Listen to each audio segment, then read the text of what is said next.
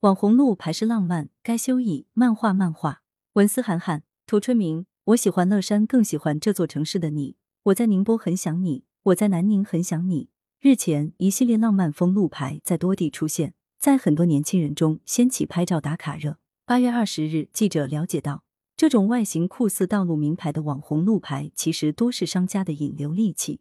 也有不少网红路牌因设置在城市道路上涉嫌违规被拆除。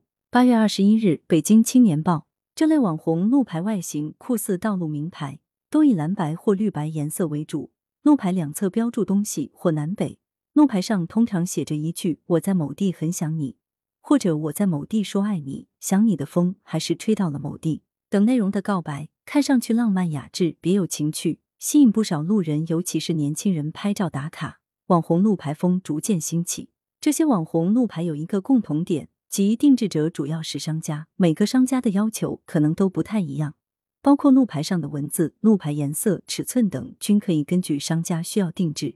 一块路牌的价格大约几百元，一些店铺因此客流大增，使得其他商家纷纷效仿，网红路牌风吹遍各地，愈来愈盛。有人认为，城管部门的拆除行动属于不懂浪漫，其实。设立路牌看似小事，但关乎地名、道路指引，需符合相关法规。今年五月一日新修订实施的《国务院地名管理条例》规定，任何单位和个人不得擅自设置、拆除、移动、涂改、遮挡、损毁地名标志。设置地名标志是一件严肃的事，不能随心所欲、未经审批私设路牌属违规。换个角度看，这种由商家自行设置的标志牌，属于特殊类型的广告设施。就是一个变形广告，是商家利用浪漫语言打造出的引流利器。但广告需符合广告法，路牌也有一定之规。如若个人因为好玩、能引流、有网红潜质等原因就定制路牌，随意设在路边，不加限制的乱设广告，势必对法规执行、道路安全、市场秩序等造成一系列负面影响。浪漫虽好，涉嫌违规则不可行。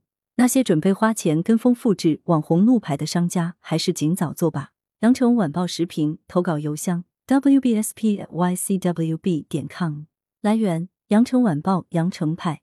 责编：张琪、江雪源。校对：赵丹丹。